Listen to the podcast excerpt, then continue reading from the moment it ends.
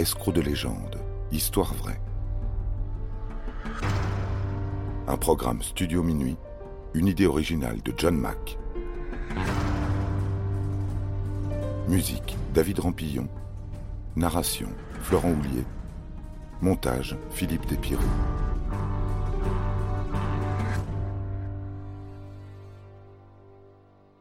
Grégor MacGregor, le souverain imaginaire. En cet été 1821, tout Londres vit au rythme du couronnement de George IV. Une foule de dignitaires afflue vers la capitale, désireuse de rendre hommage à Sa Majesté. Et dans le lot, un drôle de personnage attire l'attention. On ne sait trop comment l'appeler. Lui-même s'autoproclame tour à tour cacique, prince souverain, dirigeant en tout cas d'un nouvel État latino-américain baptisé Poyaïs. Rien d'étonnant, nous sommes à une époque où, à l'instar du Mexique, du Pérou, de l'Argentine, une flopée de nations voit le jour. À ceci près que Poyaïs possède quelque chose en plus.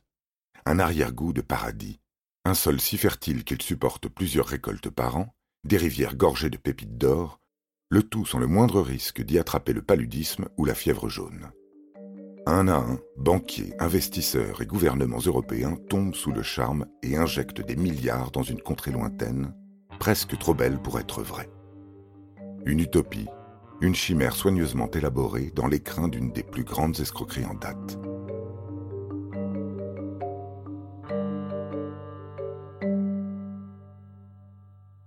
L'instigateur de cette vaste farce répond au nom de Grégor MacGregor né le 24 décembre 1786, issu d'un illustre clan écossais, il compte parmi ses aïeux quelques capitaines de navires et autres vaillants combattants, dont le légendaire Rob Roy, sorte de Robin des Bois gaéliques au XVIIe siècle. Notre jeune homme a donc le goût de l'action inscrit dans son ADN, et s'engage dès ses seize ans dans l'armée britannique. À l'heure des guerres napoléoniennes, il attendra longuement, en vain, l'occasion de briller contre une invasion française qui tarde à venir. Il profite de cette période creuse, demande la main de la fille d'un amiral, et s'achète grâce à la dot un grade de capitaine. Hélas, sa bien-aimée décède en 1811. La belle famille s'empresse de couper les ponts financièrement et enjoint MacGregor à prendre le large. Il trouve enfin l'aventure de l'autre côté de l'Atlantique, à l'heure où le Venezuela s'émancipe de l'Empire espagnol et signe le début des guerres d'indépendance sud-américaines. Là encore, l'Écossais sait se placer soutient les forces républicaines et épouse Doña Josefa Antonia Andrea Aristeguieta Ilovera, cousine du célèbre général révolutionnaire Simon Bolivar, qu'il suivra au gré de ses nombreuses campagnes. Hélas, entre 1812 et 1820, MacGregor passe du héros intrépide au paria indésirable. S'il faut lui reconnaître quelques faits d'armes lui valant un adoubement, sa grande marotte consiste surtout à berner des mercenaires en leur promettant monts et merveilles. Bien entouré, il s'en va ensuite conquérir la Floride espagnole ou le Panama à lui seul, et ne reprend en réalité que la première ville portuaire croisée. Il se prélasse alors au soleil, écluse des litres de rhum, et met les voiles sitôt venue la contre-attaque, abandonnant lâchement ses hommes à la merci de l'ennemi. À force, la manœuvre agace Bolivar, qui finit par désigner MacGregor persona non grata, un décret de sa main enjoint même les Vénézuéliens à tirer à vue.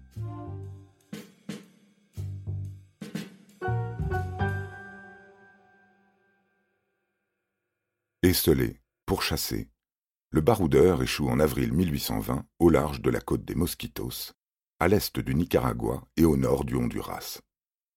La région porte bien son nom, pétrie de forêts humides, alourdie par un climat étouffant et assaillie par des moustiques en pagaille. Il rencontre tout de même le chef des indigènes. Les deux hommes festoient, et moyennant un butin de pierreries, MacGregor repart à l'aube avec un titre de propriété couvrant une large partie des terres du littoral. À son retour à Londres en 1821, il va travailler d'arrache-pied et maquiller la friche en véritable État indépendant.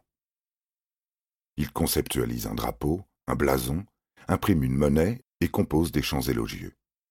Sous une fausse identité, il publie un guide détaillant le fonctionnement du gouvernement, la géographie du pays, les us et coutumes, l'architecture des bâtiments. Sa légende rendue crédible, il se présente comme envoyé officiel auprès des communautés écossaises et leur fait miroiter l'opportunité de commencer une nouvelle vie à Poyaïs, au sein de la première colonie viable d'Écosse.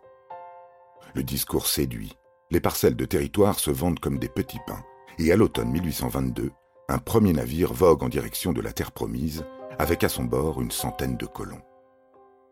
Toujours sur le sol britannique, MacGregor vend des obligations aux investisseurs, aux banquiers, accumule des centaines de milliers de livres, fonde des consulats et achève de légitimer ses mensonges.